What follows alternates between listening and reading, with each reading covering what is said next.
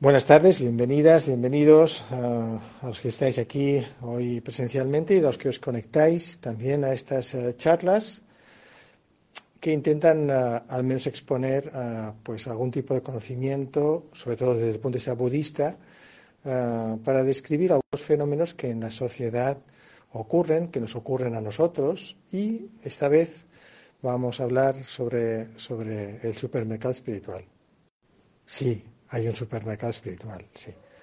No tiene marca, porque no, han conseguido homologar la marca, están peleados unos con otros, pero básicamente hay una especie de estante enorme en el mundo donde podemos elegir muchísimos productos a, cuál más interesante y más espectacular. Y la verdad es que eh, también tenemos, por otro lado, una gran cantidad de personas con muy buenas intenciones, con ganas de autoconocimiento, con ganas de perfeccionarse, y con ganas de liberarse de algunas pautas sociales que nos llevan casi siempre a la dependencia, a cierto sufrimiento y tratamos de alguna manera de superar este sufrimiento o esta dependencia que la sociedad nos vende constantemente. Si nos fijamos, la sociedad básicamente nos dice que tenemos que adquirir, sea comprando, sea intercambiando, pero tenemos que adquirir todo tipo de cosas, sobre todo, por ejemplo, cosas y también tenemos que adquirir o podemos adquirir conocimientos, experiencias, eh, adquirir eh, eh, cosas diferentes que nos hagan sentir que realmente tenemos un cierto valor. De hecho, esta manera de pensar y esta manera de construir la sociedad nos ha llevado a serios problemas y nos sigue llevando a serios problemas. Por ejemplo, el hecho de eh, afirmar quiénes somos solo a través de lo que tenemos.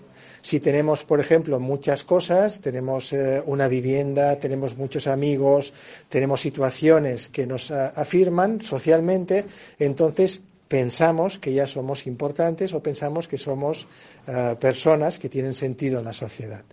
Y esto nos lleva a, una gran cantidad de dependencia de lo que tenemos. No de lo que somos, sino solo de lo que tenemos. El supermercado espiritual está básicamente basado en este modelo, en el modelo en el cual tú dependes de la adquisición de algo para la obtención de algo. Esto es un patrón. Eso es un patrón que se usa en el Dharma, hablamos del samsara. En este caso, la equivalencia al samsara sería todo el constructo social en el cual nos movemos. Si yo eh, trabajo es para adquirir algo. Si yo me acerco a alguien es para obtener algo, sea reconocimiento, sea amor, sea compasión, sea cariño, o sea simplemente la capacidad económica o la capacidad material que esa persona pueda eh, darme a mí. Si yo mm, me acerco a un colectivo, el que sea, es porque voy a recibir también a cambio algo. Es decir, todo se basa en un patrón de adquisición, de tener eh, que acercarnos, adquirir algo y en esta adquisición conseguimos entonces darle cierto sentido a la vida. En el budismo, concretamente en el Dharma, que es el camino, es el método, es el sistema mediante el cual el budismo plantea una serie de claves, la importancia no está en lo que has adquirido, en lo que tienes. La importancia no está en el reconocimiento que el otro hace de lo que tú tienes o has adquirido. En el Dharma la importancia está simplemente, que no es poco, en lo que eres, en quién eres no en lo que tienes, no en cómo vistes, no en cómo te expresas, no en cuántas carreras tienes, no en la cantidad de dinero que tienes, no el tipo de eh, género, no el tipo de estatus social. No tiene nada que ver ninguno de los parámetros que usamos normalmente en el samsara. Creo que esta situación es muy sana lo que no nos acabamos de dar mucha cuenta, que este patrón donde solo valoramos lo que tenemos o donde solemos valorar lo que tenemos o lo que adquirimos, es un patrón que también lo estamos utilizando en el mundo espiritual. En el mundo espiritual actual, en el mundo espiritual actual, donde, como digo, hay una oferta enorme de técnicas, de maestras, de maestros, de sistemas, de eh, elaborados eh, mecanismos de autoayuda y de autoperfección, nos encontramos que no podemos llegar a conocerlo todo. Hoy en día es imposible. En las redes sociales están llenas de un montón de cursos, a cual mejor, más espectacular, mejor organizado, donde básicamente te están diciendo quiénes son, qué te ofrecen y qué vas a obtener. Y lo curioso es que un porcentaje muy alto de estos eh, cursos y de estas actividades se basan sobre todo en lo que vas a obtener. Y te dicen que vas a obtener en el curso esto, esto, esto, esto, esto, esto y esto. En algunos incluso me he encontrado, eh, dentro del Dharma se habla mucho de la, de la realización o la iluminación, que no es otra cosa que liberarnos completamente del sufrimiento y las causas del sufrimiento. Es decir, liberarnos de la ignorancia, del egoísmo y del egocentrismo. Pues bien, en algunos de estos cursos del supermercado espiritual me encuentro con personas que ofrecen directamente la iluminación o la realización. Sorprendente. Algo que puede costar, según la tradición budista, una gran cantidad de vidas, te lo presentan en un curso de fin de semana. Al módico precio de exorbitante precio, por supuesto, porque hay que pagar mucho para esto. Tremendo. Sin darnos cuenta, estamos utilizando entonces la espiritualidad eh, como un sistema ah, puramente comercial. Yo te ofrezco algo, tú me lo pagas y yo te doy algo. Claro, la espiritualidad no es esto. La espiritualidad no es un intercambio comercial. La espiritualidad no es un sistema para hacer negocio. Claro, últimamente ya hay personas que como no quieren ser catalogadas ni como budistas, taoístas, hinduistas, cabalistas, alquimistas, hermetistas. Entonces, básicamente se inventan el nombre y el sistema. Quiero decir, hacen un Frankenstein. Cogen diferentes sistemas, montan una especie de estructura, ponen un programa, dicen que son los máximos representantes de ese sistema, que lo acaban de descubrir hace muy poco y que está garantizado por las grandes tradiciones, cosa que no es verdad. Simplemente ha cogido cosas de grandes tradiciones, ha montado su sistema y además lo vende al módico precio de lo que sea.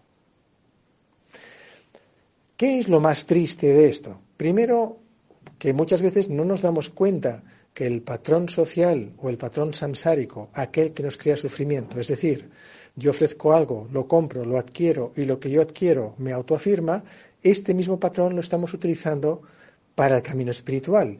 Con lo cual podemos afirmar que estos caminos espirituales no es más que materialismo espiritual, no es exactamente espiritualidad. No me estoy refiriendo, por supuesto, a las religiones, estoy distinguiendo entre la cultura religiosa, la religión y la espiritualidad. Son tres aspectos o enfoques distintos que no tenemos que mezclar. Normalmente la cultura religiosa es aquella que comparte un país determinado, según su sistema legal, político y jurídico económico, comparte ciertos aspectos en su propia cultura y educación que tienen que ver con una religión preponderante en ese país. Y se mezcla entonces la cultura y lo religioso. De esto no estoy hablando. Por otro lado, tenemos las religiones, que son estructuras normalmente organizadas que intentan mantener en el día de hoy preceptos, enseñanzas o experiencias de seres extraordinarios de hace unos cuantos cientos o miles de años atrás que tuvieron una vida extraordinaria y dejaron un legado extraordinario. Todo eso, con el paso de los siglos, dependiendo de la zona geográfica y la cultura, se ha ido estructurando en movimientos, eh, estructuras llamadas iglesias, llamadas comunidades, llamadas tradiciones, que han perdurado y que supuestamente nos trasladan esas enseñanzas originales.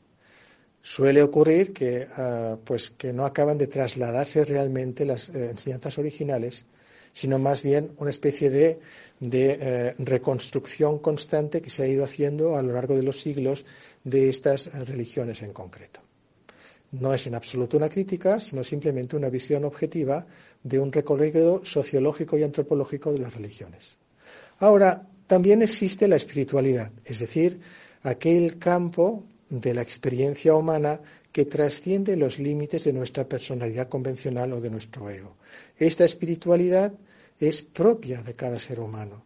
Y esta espiritualidad propia de cada ser humano es libre, por un lado, y no está sujeta a compra-venta, no está dentro del mercado espiritual. El problema es que muchas veces esta espiritualidad no tenemos herramientas o elementos fiables para poder conocer esta propia espiritualidad y para desarrollarla de una manera independiente, libre y sana. ¿Qué es lo que nos debería ofrecer cualquiera de estos caminos espirituales y no a un precio exorbitado, sino quizás a algo bastante más asequible, sobre todo porque pueden haber movimientos espirituales que te ofrecen un contenido espiritual que necesita, por supuesto, un cierto mantenimiento. Hoy en día eh, tenemos eh, enseñantes de caminos espirituales que necesitan un pequeño local y necesitan que haya luz y que necesitan también que haya un poco de electricidad. Y eso significa que a lo mejor, pues, en vez de cobrar voy a poner un caso, 600 eh, euros o dólares por una sesión de fin de semana, pues hombre, pueden enseñar por una cuota, yo que sé, de 20 dólares o 20 euros al mes, que es algo razonable para mantener algo, un sitio digno donde poder ofrecer enseñanzas. Tenemos que distinguir entonces el sentido real de la espiritualidad que no está buscando adquirir, obtener un beneficio, sino que está buscando realmente que surja el bienestar en cada uno de nosotros desde la máxima independencia de cada uno de nosotros y no desde la dependencia de una doctrina, no desde la dependencia de una tradición o no desde la dependencia de en qué nivel estoy y cuánto tengo que pagar para pasar al siguiente nivel. De esto se trata. Sencillo de entender. Sencillo de entender, pero está subiendo exponencialmente el supermercado espiritual, el materialismo espiritual. En parte porque sociológicamente hay una necesidad, una necesidad no solo social, una necesidad, una necesidad personal de encontrarse a uno mismo. La sociedad, tal y como está construida y montada, es decir, los sistemas de ocio, el trabajo, la dedicación que ponemos, no acaba de darnos la clave de autoconocimiento y la clave de llegar a lo más profundo, a la felicidad verdadera de lo que realmente somos. Y entonces necesitamos buscar herramientas. ¿Y dónde las buscamos? No, antes se buscaba en, en las grandes tradiciones espirituales, que han llevado un recorrido de cientos o miles de años y de forma selectiva tenías que hacer un gran esfuerzo para encontrar una gran tradición, la parte menos degenerada, más pura, y luego acercarte a ella para aprender algo. Ahora no. Ahora solo tenemos que teclear espiritualidad y aparece en las redes sociales o en, en Internet miles, si no millones, de posibilidades espirituales. Y ahí está todo. De hecho, eh, San Google funciona de esa manera. Es decir, yo pico el buscador y entonces me aparecen un montón de cosas. No hacemos ningún esfuerzo. Nos ofrecen toda la información en bruto. Y ahí, en este, esta información en bruto, no gana realmente la autenticidad del camino espiritual, sino quien mejor vende el camino espiritual. Y ahí tenemos el problema. Ahí tenemos el problema. No usamos un criterio selectivo real, sino que nos dejamos en cierto modo, embaucar, porque, bueno, eh, me ponen unas fotos preciosas, un vídeo maravilloso, unas palabras impresionantes. Eso sí, las palabras que yo me invento con la imagen de Buda detrás, lo ha dicho el Buda, realmente no lo ha dicho el Buda, nunca lo dijo, pero lo pongo porque queda muy bien. Eh, en plan chill out, si queréis, con una música tal, tal, tal, muy suave. Y, eh, y el día que tengamos no el 3D, el 4D o el metaverso, pues también oleremos el incienso e incluso tomaremos un, yogi tea, si es posible también, eh, eh, en el mundo virtual del metaverso. ¿no? Tremendo. ¿Qué hay detrás de toda esta parafernalia? Como dice el título de esta pequeña charla, ¿qué hay más allá del supermercado espiritual? Creo que nos tendríamos que preguntar esto. ¿Qué hay? ¿Qué hay? O sea, aparte de comprar, aparte de la compra y venta de todos los días, que fijaos además nos produce ah, a veces frustración, ¿no? Vemos, por ejemplo, pongo un ejemplo, eh, curso de meditación de calma mental, Shine. Voy a poner precios supuestos, ¿eh? Precio 40 euros. Dos días. Miras esto y dices, ah, qué bonito, mira, es barato, que está bien, ¿no? Otro curso. curso de eh, metaverso estratosférico meditativo del tercer nivel. Hostia. Esto suena normal, pero esto suena muy bien. Precio eh, mil euros. Dos días. Debe ser buenísimo, ¿no? Si es tan caro, debe ser bueno. Entonces surge una sensación como de frustración. Dices, yo no tengo mil euros, no puedo hacer este. El otro, si es tan barato, no debe ser muy bueno, porque lo bueno suele ser caro. Y solo este patrón tan simple, este patrón tan ignorante de considerar lo bueno, que es lo, caro, es lo bueno, y lo barato es lo malo, con un patrón tan samsárico, tan, tan comercial, es como nos eh, seleccionamos qué es mejor para nuestra experiencia espiritual. Tremenda.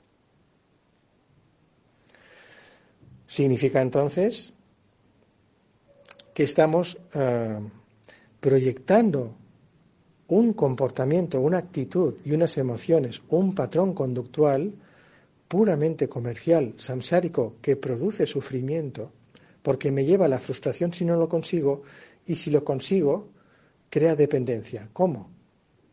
Entro al curso de mil euros y me dicen, cuando estoy en el curso, vas a conseguir llegar a la preiluminación. ¿Qué es eso? Ese es el nivel 10, porque hay de 10 al nivel 1. El nivel 1 es la iluminación completa. El nivel 10 es la, pre-iluminación. Después del 10 tienes que pasar por el 9, son 1.000 euros más. Del 9 tienes que pasar al 8, son 1.000 euros más. Del 8 tienes pasar al 6. Y así hasta, bueno, total, que si hago cálculos, más o menos son unos 10.000 euros con la garantía de llegar a la iluminación en el nivel 1. Garantía supuesta. Y esto crea entonces una dependencia. Cada vez que consigo algo, me presentan algo mejor. Y cuando lo consigo, me presentan algo mejor. Y cuando lo consigo, me presentan algo mejor. Es decir, o crean dependencia o crean frustración. No consigo ni siquiera, porque no tengo el dinero, entrar en el primer nivel.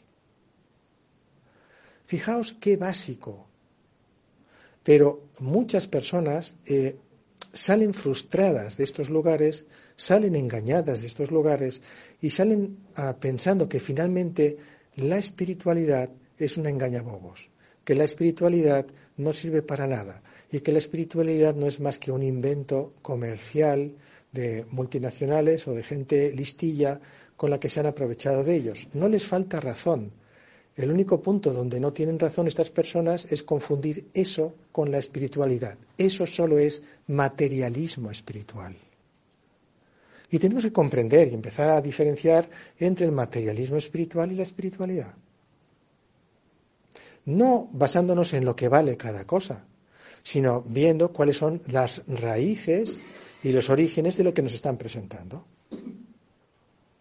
No, es que yo he hecho... Mm, una especie de síntesis de, del taoísmo, el hinduismo, el shintoísmo y la física cuántica. Muy bien. ¿Me puedes decir cuánto tiempo has dedicado a estudiar y experimentar en física cuántica? Bueno, me he leído tres o cuatro libros, creo que con eso es suficiente. No. ¿Cuánto tiempo has dedicado al hinduismo, al budismo, a la meditación? Bueno, he hecho seis o siete cursos de fin de semana y tengo la titulación, soy instructor de meditación. No. Resulta que un camino espiritual no depende de lo que aprendes conceptualmente. Un camino espiritual depende especialmente del recorrido experimental que tú estás realizando de aquello que has aprendido. Si no hay una experiencia de lo que tú conceptualmente has aprendido, no hay una integración del conocimiento y entonces tú te conviertes en un erudito de un tema determinado, pero no entras en el campo de la sabiduría, que es la adquisición en tu propio ser, en tu propia forma de ser, en tus emociones y conductas de aquello que has aprendido como un sistema de liberación, primero conceptual y reflexivo, finalmente como parte de tu forma de ser.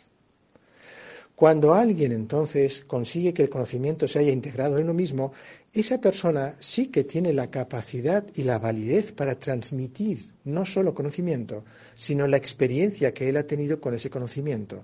Y eso nos garantiza un crecimiento, una transformación personal genuina y verdadera ese hombre o esa mujer que están transfiriendo su experiencia no están imponiendo su experiencia conocimiento, solo exponiendo su conocimiento y su experiencia de tal manera que da libertad total a quien la recibe para adquirirla, negarla, refutarla, cuestionarla o simplemente asimilarla.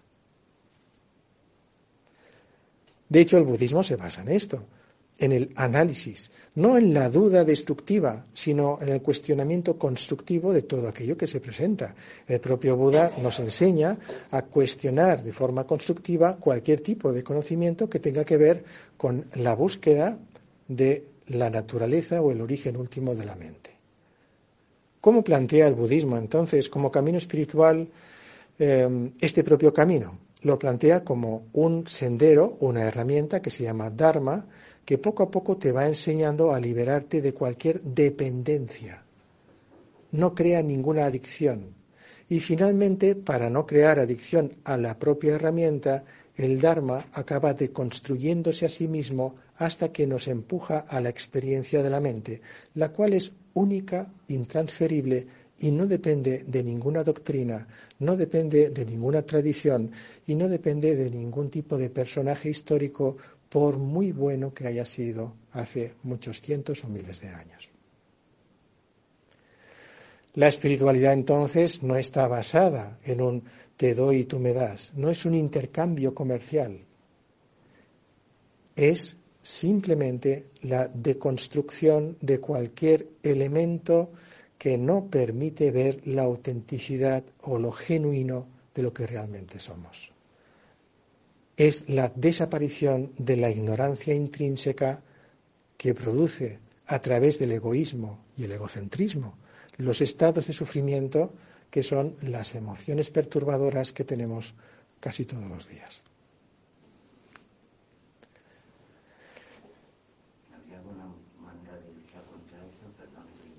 Sí, sí. Hay maneras de luchar, pero fijaos, no están en Internet. en el sentido de que las maneras de luchar que tenemos contra esta ignorancia son metodologías y sistemas que requieren ser entrenados. Nosotros hoy en día mm, no solo estamos expuestos al supermercado espiritual, sino también a lo que a veces comento, el, fast food espiritual. Queremos comida rápida. Queremos que nos alimente, pero rápido, no puedo perder el tiempo ah, y quiero el resultado ya. Lo quiero rápido, ya, ahora mismo y que me satisfaga. Y todo esto, al final, quien lo quiere es el ego. Y la espiritualidad no trabaja para el ego. La espiritualidad trabaja para liberarnos justamente del cautiverio que el ego utiliza a través del egoísmo y el egocentrismo. ¿Qué hay más allá de este supermercado espiritual? ¿Qué hay más allá?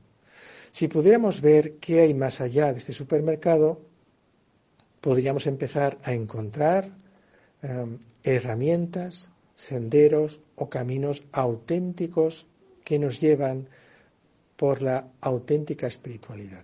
¿Qué hace falta para esto? Lo que hace falta es profundizar mucho más en los orígenes de aquello que nos presentan. Oye, que yo soy em, yo soy en décimo nivel de eh, Tantra cuántico celeste. ¿Así? ¿Y eso dónde se originó? ¿Quién lo hizo? ¿Cuántos años llevas? ¿Dónde has encontrado esto? ¿Dónde lo has leído? ¿De quién lo has aprendido? Esto por un lado, esta investigación previa. La segunda investigación, cuando estoy interactuando con alguien que vende algo, ¿Qué se produce en mí? ¿Mayor dependencia? ¿Necesito ir al próximo nivel? Si empiezo a notar que tengo una dependencia donde necesito ir al próximo nivel, pagando, por supuesto, eh, como dirían por ahí, Houston, tengo un problema. Ahí pasa algo. Cuando además me están vendiendo el producto diciendo que mi producto es el mejor que ningún otro, porque es el mejor, porque además lo hago yo, que soy además quien más manda y quien más conoce este producto, y es el mejor sin ninguna duda, Houston, aquí tengo otro problema. Cuando este producto además se basa en dogmas inamovibles, no, esto lo dice el sistema y no puede ser cuestionado. No, no puedes analizar esto, tienes que aceptarlo como es. Houston, tengo un problema. Cuando este camino espiritual me aísla de mis amigos, me aísla de mi familia y además tengo que poner más dinero para mantenerlo, Houston, tengo un problema. Cuando este camino espiritual supuesto, este materialismo espiritual, lo único que hace es crear una dependencia constante y está minando mi libertad personal y mi criterio, Houston, tengo un problema. Finalmente, cuando este eh, pseudo camino espiritual o materialismo espiritual me lleva a una posición en la cual no me siento bien, estoy mal, estoy de mal humor, estoy enfadada, estoy enfadado, estoy frustrada, estoy frustrado, eh, me faltan cosas, cada día me comporto peor o, o, no consigo superar un poco mi mal humor. Todo el mundo puede tener mal humor, por supuesto, pero no consigo superarlo y cada vez estoy peor y cada vez soy más desconfiado y cada vez pienso más mal de la gente y cada vez critico más a la gente y a mí y cada vez culpabilizo más a los demás y a mí, Houston, tenemos un problema. Así que como veis, ¿qué hay más allá de un camino espiritual? Perdón, del materialismo, del supermercado espiritual, lo que hay son caminos auténticos espirituales, pero estos son difíciles de ver por la cortina de humo del materialismo espiritual que nos están vendiendo muy bien, ¿eh? con un, un, paquetito muy bien hecho, un lazo fantástico, todo maravilloso. O sea, si tú estás viendo eso y dices, este es el camino, sí, esto eh, tiene que ser esto porque es maravilloso.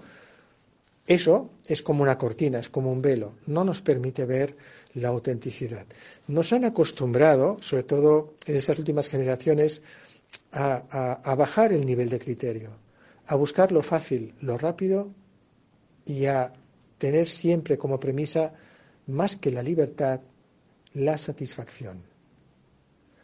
A veces buscamos caminos que nos satisfagan, que satisfaga mi expectativa de lo que debería ser la espiritualidad.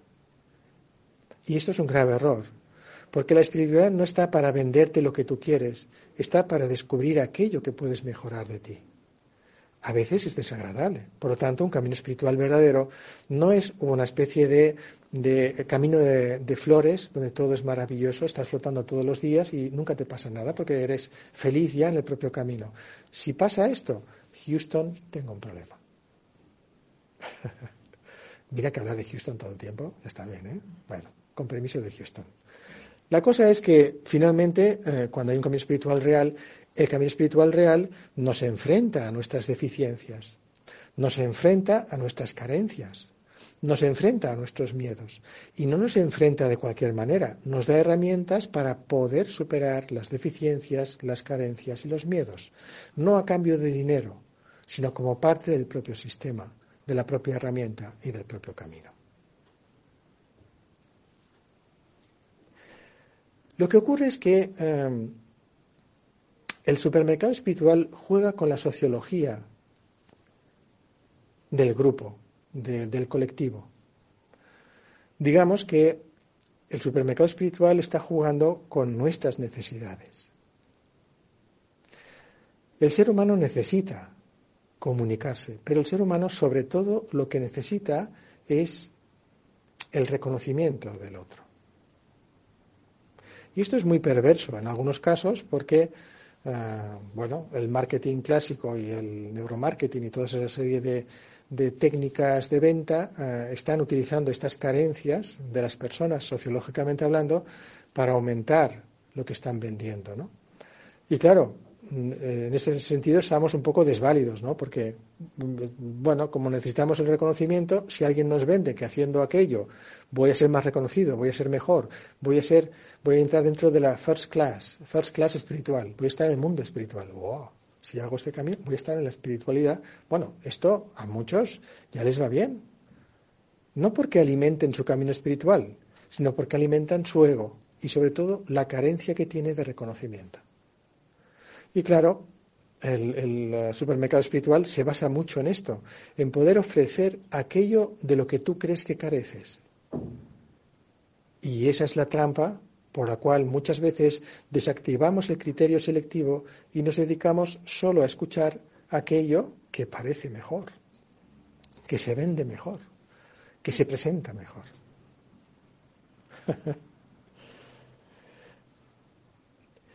¿Queremos superar esta situación? La mayoría no. No. Muchas personas se acoplan a este patrón conductual con la espiritualidad y el mm, materialismo espiritual. Le sacan dinero, pierden el tiempo, se frustran, se desilusionan, pero como también nos venden que tenemos que conseguir la felicidad en esta vida, pues entonces para ser felices necesitamos un camino, que menos que el siguiente camino espiritual. Y entonces, como al principio del materialismo espiritual, ¿no? Al principio de un camino de estos que te venden, todo parece muy bonito y crea cierta satisfacción, pues bueno, tú te sientes bien, porque al principio todo es bonito y hay cierta satisfacción, hasta que llega la fase de eh, desilusión, eh, la parte crítica donde te das cuenta que todo es una piltrafilla y finalmente la parte en la que te vas. Pero te vas a otro lugar que te están vendiendo un producto parecido, no, diferente, pero con el mismo patrón. Y ahí te enganchas a ser estar satisfecha, satisfecho, al menos temporalmente, cuando inicias el camino espiritual. Y te encuentras a, auténticos coleccionistas de caminos espirituales, que no son más que coleccionistas de la satisfacción de la cual van adquiriendo ¿sí? cierta sensación de felicidad. Es decir, exactamente lo mismo que hacemos en los patrones emocionales y en las relaciones emocionales o en las relaciones personales. Encontramos una persona interesante, nos ilusionamos con ella, lo pasamos fenomenal, llega la fase en la que la conoces de verdad, te das cuenta de que es lo que tú pensabas y finalmente te desilusionas hasta que finalmente desaparece esa relación hasta que después de la fase de, duelo eh, te superas y dices, y voy a encontrar otra. Y encuentras otra que pues, va a repetirse el mismo patrón hasta que te desilusionas y luego otra más. Y finalmente, al cabo de no sé cuántas, piensas, este mundo no es para mí, no voy a encontrar a la persona adecuada que encaje con lo que yo quiero. Pero ¿qué es lo que tú quieres? El materialismo espiritual está utilizando exactamente lo mismo. ¿Queremos realmente superar ese patrón de materialismo espiritual? ¿Queremos salir del supermercado en el cual estamos encerrados todos los días dando vuelta a los estantes y cogiendo productos, probándolos y volviéndonos a dejar porque no nos gusta probar otro? ¿Queremos salir fuera del supermercado, irnos al bosque que está cercano y disfrutar de un largo paseo en un bosque lleno de prados donde nadie nos tenga que decir qué debemos coger o qué debemos dejar? Donde tengamos la libertad de respirar, de decidir, de vivir y de sentir de forma profunda y no condicionada por la compraventa comercial? ¿Es posible? ¿Queréis? Esto es importante. Algunas personas vais a decir, sí, yo quiero salir del supermercado espiritual, pero no. No porque la satisfacción que produce estar en ese supermercado supera a veces crea una adicción. Es muy parecido a las drogas. Este caso es una, es una adicción conductual, es una adicción emocional o incluso es una adicción neuronal. También hay mecanismos neuronales que usan la dopamina como sistema de crear una adicción biológica a la sensación de satisfacción. Este proceso es técnico y además tiene que ver también con eh, los juegos de azar, y eh, la adicción a los juegos de azar y otra serie de adicciones. Pero es un proceso muy conocido también por el marketing que se ha metido de lleno en el negocio del supermercado espiritual. Lo explota y lo utiliza perfectamente. ¿Queremos seguir así? No, no queremos. Entonces tenemos que tomar la decisión de no guiarnos por nuestra satisfacción, sino guiarnos por la capacidad de liberarnos completamente, incluso de nuestra satisfacción. Tenemos que buscar entonces la libertad, la verdad y la libertad, y no la dependencia y la falsa felicidad que nace, brilla, se consume, muere para buscar otra más y crear entonces una cierta adicción a la búsqueda constante de felicidad. Se trata de una decisión al final. Se trata de superar el patrón conductual, social, cultural, samsárico, desde el punto de vista del Dharma, en el cual estamos todos los días viviendo y el cual cultivamos todos los días. Se trata de tomar la decisión y cuando no sale como quisiéramos, en vez de quedarnos a quejarnos del camino espiritual, de por qué me pasa a mí, debe ser culpa del karma. No, no es culpa del karma. También, en gran medida, es culpa de nuestra falta de criterio o es culpa, en definitiva, de habernos dejado llevar solo por la apariencia, solo por lo fácil, solo por lo que parece lo mejor porque es muy caro y tengo que esforzarme mucho para pagarlo. Se trata de cambiar los puntos por los cuales podemos determinar qué es realmente algo genuino, o al menos qué es aquello que no haya sido creado para hacer negocio. Se trata de esto. No dejarnos llevar tanto por cubrir nuestra necesidad de reconocimiento, nuestra necesidad de ser felices, ni que sea mm, pagando mil euros en un fin de semana. Se trata de poder posponer, aprender a controlar o posponer nuestra necesidad buscando la verdadera y genuina libertad. Eso que comento puede parecer muy abstracto, pero es un debate muy actual. ¿Qué es lo que nos prometen hoy en día? No, perdón.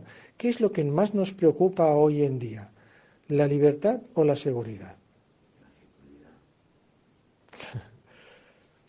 Todos apuestan por la seguridad. No se preocupen, vamos a poner cámaras en todas las calles para garantizar su seguridad. Sí, por supuesto.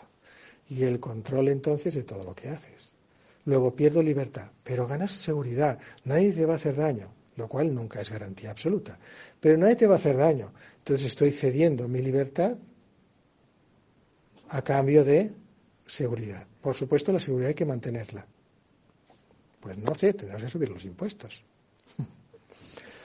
La cuestión es, como veis, este debate sociológico también ocurre en el acercamiento o en la posible relación con el camino espiritual o con el mundo espiritual y también tiene que ver con el materialismo espiritual o el supermercado espiritual.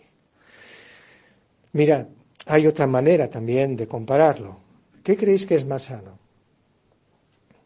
¿La comida rápida fast food o una comida elaborada con tiempo, con cariño, con gracia, con productos eh, bien escogidos, de calidad, no intoxicados, no tóxicos por ningún tipo de pesticida, ningún tipo de producto químico.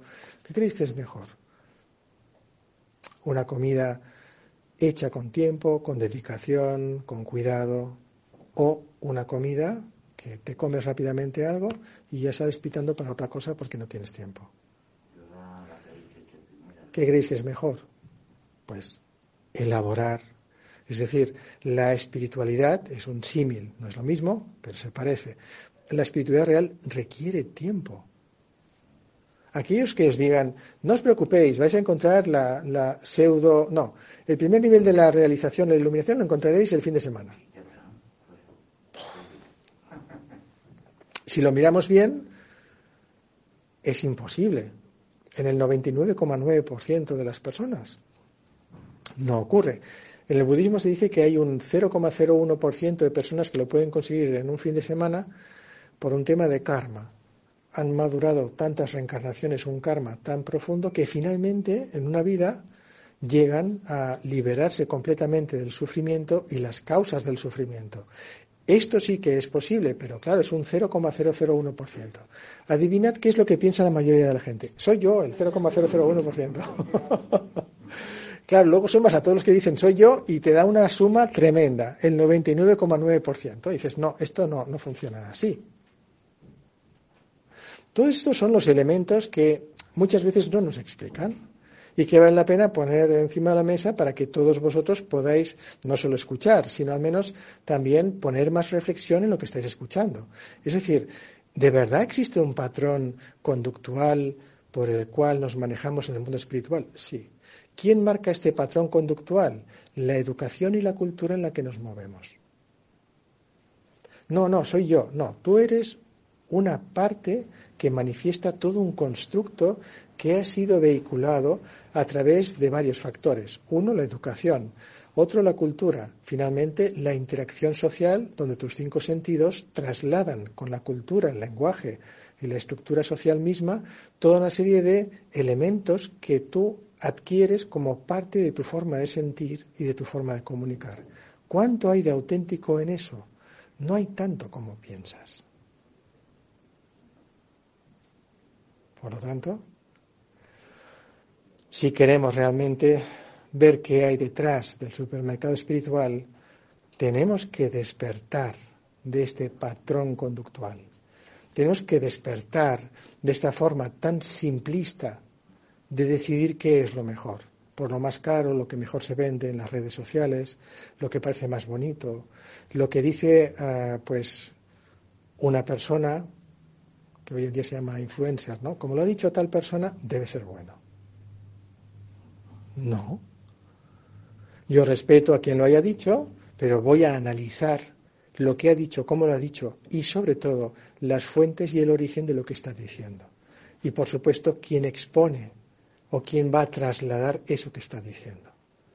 Todo esto ya sé que nos gusta y ya sé que nos gustaría eh, que nos lo dieran todo ya hecho, un camino espiritual genuino, por favor, que no dure más de una semana, eh, no me tengo que esforzar demasiado y conseguirlo ya al módico precio de un euro o un dólar, que es suficiente. Ya sé que nos gustaría todo esto, pero esto no existe. no existe. Hoy en día, un camino real requiere, como digo, un entrenamiento, una maduración. Oye, que yo no tengo tiempo. Bueno, dentro de los caminos espirituales luego hay alternativas para eh, conseguir sistemas que aceleren un poco más el recorrido. Pero eso de no tengo tiempo también tendría que revisarlo, ¿no? Tengo tiempo, no sé, de mirar eh, una red social durante 20 minutos, pero no tengo tiempo de meditar 5 minutos. A ver, ¿de qué estamos hablando? No, es que la red social es bastante más interesante que meditar. Ah, bueno, pero entonces tú no quieres recorrer un camino espiritual, tú quieres ver la red social, pues mírala, pero no digas que no tienes tiempo para hacer un camino espiritual. La cuestión es que no quieres realmente hacer un camino espiritual, solo estás buscando la satisfacción que te da ver una red social. Eso significa entonces que para recorrer un camino espiritual tenemos que ser especialmente honestos con nosotros mismos para determinar qué es lo que realmente quiero. ¿Que me regalen los oídos? ¿Que me vendan un producto? ¿Y que yo dependa del producto vendido? ¿Y estar segura y seguro de que no me va a pasar nada y voy a ser feliz? ¿Quiero esto? ¿O quiero la libertad total y el autoconocimiento pleno sin restricción, sin sesgo y sin limitación alguna? Esta es la cuestión. Trascendente, por cierto. Hasta aquí, por el momento, este pequeño eh, lapso de tiempo lo usaremos para preguntas y respuestas, en todo caso, eh, y así interactuamos un poco, tanto los que se conectan ahora en directo como los que estáis aquí en la sala. Así que, si tenéis algún comentario o pregunta, encantado en poder eh, contestar o poder comentarlo. ¿Sí? Vale, bien, bien.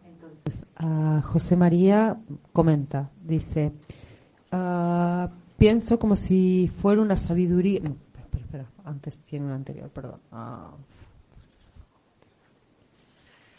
lo siento. Tiempo encima También los que estáis aquí, ya sabéis que podéis también ah, eh, preguntar algunas cosas. Aquí lo tengo. Dice, pienso que el sistema neuronal hace todo lo posible Perdón, ¿eh? es que. Sí, mientras tanto, hay una pregunta aquí. Sí. Un, momento, un momento. Vamos a acercarte el micrófono para que nos escuchen, nos escuchen eh, los que están eh, viendo el vídeo. se autoconsidera una religión o no? ¿O por qué sí o por qué no? Vale, es la, una pregunta muy clásica, ¿no? ¿El budismo es una religión o es una filosofía? ¿no? Entonces, Sí, el, budismo es ambivalente. ¿Qué es ambivalente? Significa que eh, actúa en un rango amplio donde hay una parte que es religiosa y una parte que es filosófico-práctica. Esto significa que es como una especie de abanico. Y entonces la persona que se acerca al budismo puede acercarse a la parte intermedia, medio religión, medio filosofía práctica, a la parte de filosofía práctica pura, sin tener que tocar la religión, o a la parte religiosa. La parte religiosa, ¿por qué es religiosa? Porque se compone de lo que llamamos las reglas monásticas, el Vinaya. Hay monjas, hay monjes, hay monasterios y hay sistemas de comportamiento donde eh, se establecen unas relaciones y unas conductas que tienen que ver con la mayoría de las religiones. Quien ha estudiado religiones comparadas lo va a ver rápidamente. Hay una escatología, hay una cosmología y hay elementos que se comparten con todas las religiones. Pero a diferencia de las religiones convencionales, el budismo es muy amplio y entonces tiene una parte muy amplia de filosofía práctica donde no se entra en el aspecto de regla monástica, de monjas o monjes, de comportamiento dentro de una comunidad eh, dedicada a la práctica ritualística, meditativa y demás. Y esta parte eh, de filosofía práctica entonces se comparte con la religiosa. Por eso muchas veces cuando alguien dice, ¿es una religión? Sí. Es un error pensar que solo es una religión. Entonces, eh, si es una religión, no es una filosofía práctica. Error. En el caso del budismo, es también una filosofía práctica. Entonces yo puedo decir, ¿el budismo es una filosofía práctica? Sí. Y si yo elijo eh, practicar el budismo como filosofía práctica, no me hace falta nada más. Ahora, también puedo decir, eh, ahora quiero practicar el budismo en su aspecto eh, religioso. Y entonces alguno dirá, ¡hala! ¡Qué contradicción! ¿No? ¿No habías dicho que era una filosofía práctica? Digo, he dicho que es ambivalente, comparte ambas partes donde la persona puede elegir qué enfoque quiere dar según su necesidad inicial. Porque hay personas que empiezan por la filosofía práctica del budismo y acaban finalmente en el aspecto religioso. Y hay practicantes que se van al aspecto religioso del budismo y acaban practicando la filosofía práctica del budismo. Total. Nuevamente, el budismo ofrece un amplio abanico donde elegir. ¿Sí? Bien. Ah, vale. José María dice, pienso que el sistema neuronal hace todo lo posible por su supervivencia genuinamente no elaborada, y eso nos lleva a todo tipo de materialismo. Es como si fuera una sabiduría o un conocimiento espejo o espejismo parecido a la realidad innata, ese materialismo espiritual. Bueno, a ver, reducir todo al comportamiento neuronal eh, puede ser un error. Pero esto es bastante natural, por ejemplo, en, la neurología o en la psiconeurología se habla mucho que el cerebro eh, intenta procesar todo tipo de em, todo tipo de procesos, de actitudes, de conductas, de emociones, desde el punto de vista del mínimo esfuerzo. El cerebro quiere consumir la menor cantidad de energía posible y por lo tanto las neuronas se organizan, se reorganizan, se reconectan, se conectan. La neuroplasticidad se conecta buscando eh, el máximo rendimiento con el mínimo esfuerzo. De ahí que entonces los hábitos psicológicos, los hábitos conductuales y emocionales acaben siendo adquiridos por la neuroplasticidad biológica del cerebro, porque así el cerebro se mantiene con el mínimo esfuerzo a través de hábitos. ¿Qué ocurre? Que eso no nos lleva al materialismo espiritual. La parte biológica del ser humano sigue una evolución y un ritmo evolutivo, pero ese ritmo evolutivo, justamente como es evolutivo, puede ser transformado por ah, la conciencia, que es un elemento diferente a los procesos neurológicos del cerebro.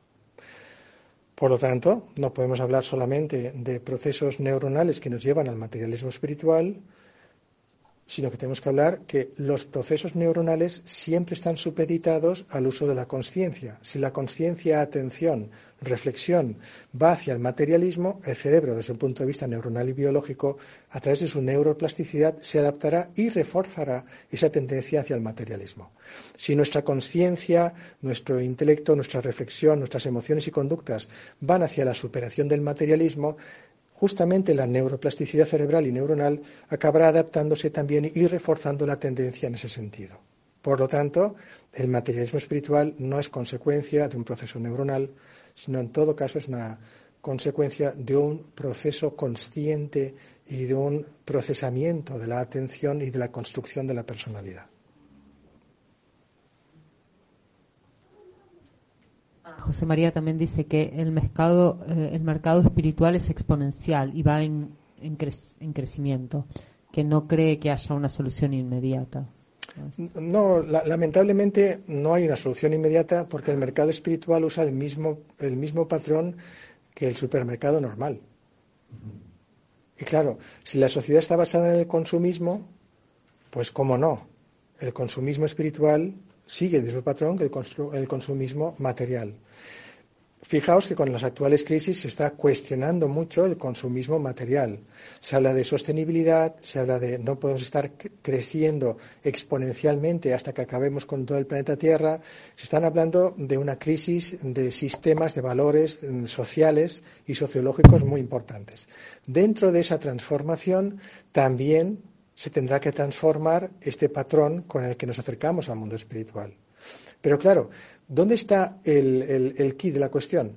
El key de la cuestión no está solo en la sociología colectiva de por qué eh, usamos el consumismo en el, en el mundo espiritual, sino que está en qué decisión tomo yo. ¿Quiero seguir contribuyendo al mercado, al supermercado espiritual o no?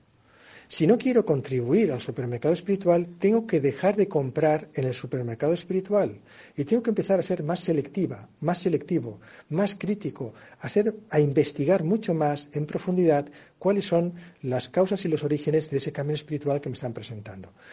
Tengo que dejar de guiarme por lo que es más caro, por lo que es más bonito, por lo que parece que tiene un currículum más extenso. Tengo que empezar a valorar otros aspectos diferentes. ¿Qué capacidad tiene de liberarme?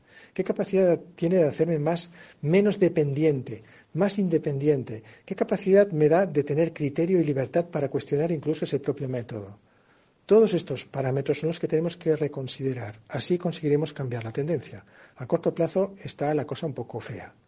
Pero, por ejemplo, hoy en día, hoy en día, los que estáis aquí, los que os conectáis a esta pequeña charla, al menos tomamos un poco todos conciencia de esto. Tomar conciencia de esto es muy importante porque al menos es un punto de inflexión y decimos, bueno, bueno, ahora me doy más cuenta. A partir de mañana voy a dejar de estar todos los días buscando en el supermercado cuál es el siguiente producto que más me interesa. Y voy a empezar a investigar en fuentes que no solamente sean las redes sociales y que no solamente sea Wikipedia o, que sea un motor de búsqueda. Voy a buscar en lugares con mucho más criterio, Sí, estoy hablando de bibliotecas, por supuesto. Y estoy hablando de libros, claro que sí. ¿Eso es anticuado? No, en absoluto. Ha funcionado durante mucho tiempo y puede que siga funcionando si lo usamos con criterio y si sabemos utilizarlo bien. Y tenemos que investigar también a través de gente con experiencia real y no gente que solo colecciona conocimiento para presentar un producto y vendérnoslo. Se trata de gente con conocimiento real. Y tenemos que movernos y conocer en persona y cuestionar en persona. Así es como empezamos nosotros a pequeña escala empezamos a cambiar. Es como si imaginad, ¿no? Ahora imaginad que nos dicen que tenemos que consumir todos los días, gastarnos todos los días, todos los días en consumir eh, mil euros todos los días. Y de repente decimos no. Voy a gastar no mil euros, voy a gastar cien euros todos los días. Y habrá un día en que diremos, este día no voy a gastar nada. ¿Dónde está la cuestión? En nuestro poder de decisión. No alimentemos más el monstruo del supermercado espiritual acerquémonos al, a la verdadera espiritualidad. Es que no sé cómo, investigando, mirando, observando, comparando, cuestionando. La investigación, esto es, parece muy científico, pero resulta que el Buda mismo lo decía hace 2500 años. No creáis ni siquiera en lo que yo os estoy diciendo ni en las escrituras, ni en las tradiciones, ni en las enseñanzas. Solo cuando hayáis comprobado que lo que os estoy diciendo os funciona, entonces podéis empezar a creerlo. Y encima, creerlo con el cartel de provisional. Porque toda creencia es un sistema que te sujeta todavía al samsara. Más allá de las creencias, te libera. Y lo que buscaba el Buda es que nos liberáramos completamente de las dependencias, del sufrimiento y de las causas del sufrimiento.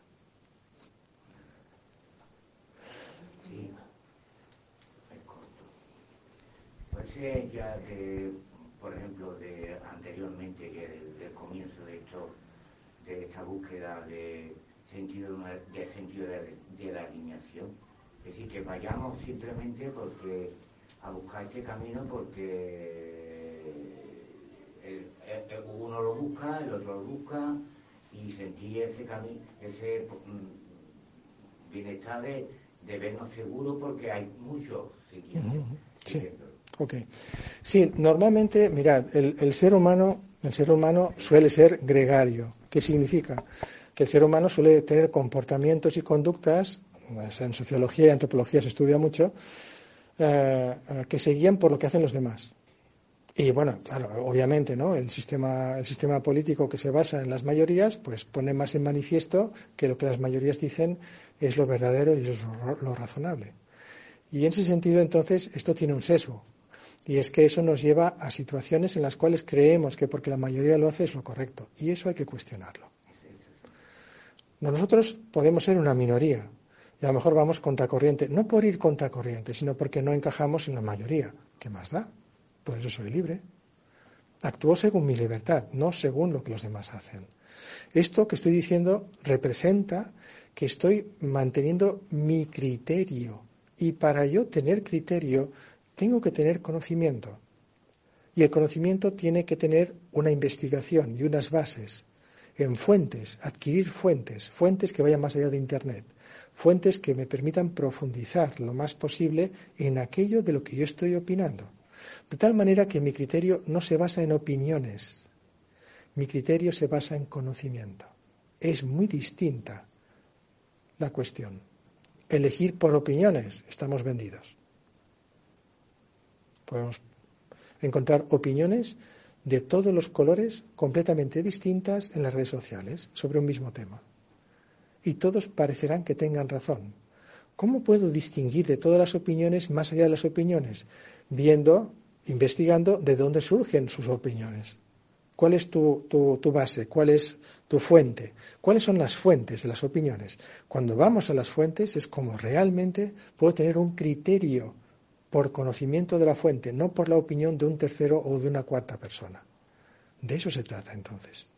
Como veis, el camino espiritual es muy proactivo, no es pasivo, es, ay, aquí estoy, dadme todo, venga, dadme las bendiciones, dadme la iluminación, eh, quítame el dolor, quiero ser libre, no quiero hacer nada, dámelo todo. No, lamentablemente, a quien no le guste, el camino espiritual requiere proactividad, requiere investigación, requiere reflexión, requiere una inmersión y una adquisición vivencial del propio conocimiento en tu forma de ser, de pensar, en tu actitud, en tu sentimiento. Y eso hace que te transformes realmente. ¿Algún comentario más?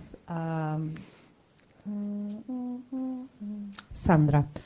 Sandra decía al principio que para ella la intuición ah, nos suele advertir de a dónde sí y a dónde no, eh, que es un impulso desde el corazón. y, y, Laura, mm, Laura se sumaba a este comentario diciendo que a ella también le pasaba. Bien, está genial que tengamos la intuición y que eso nos pueda guiar. Pero fijaos, sumemos a la intuición la investigación genial. ¿no? A veces de la intuición, eh, a lo mejor un 5% fallamos, por la razón que sea, ¿no?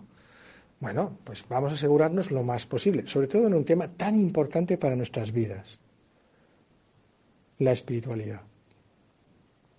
No la religiosidad, que es una cosa diferente.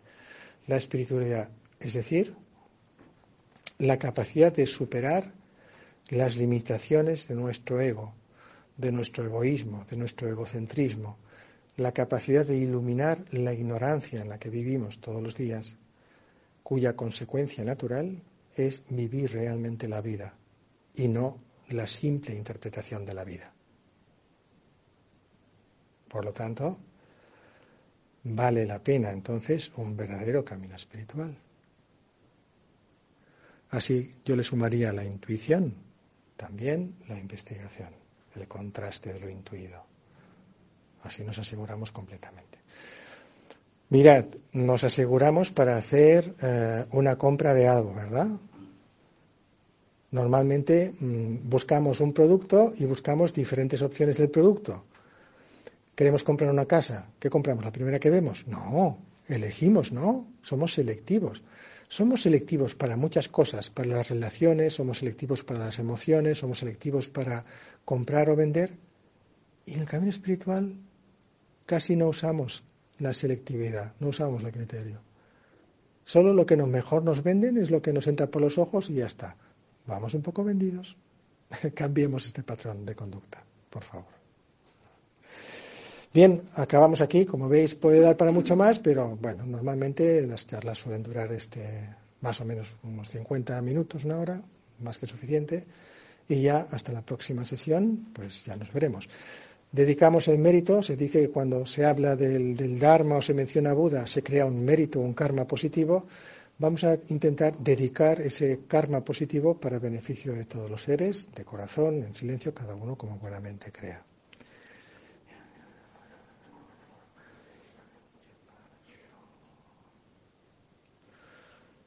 Muchas gracias a todos, a todas, a los que os conectáis y nos vemos en la próxima charla, si queréis. Gracias. Hasta pronto.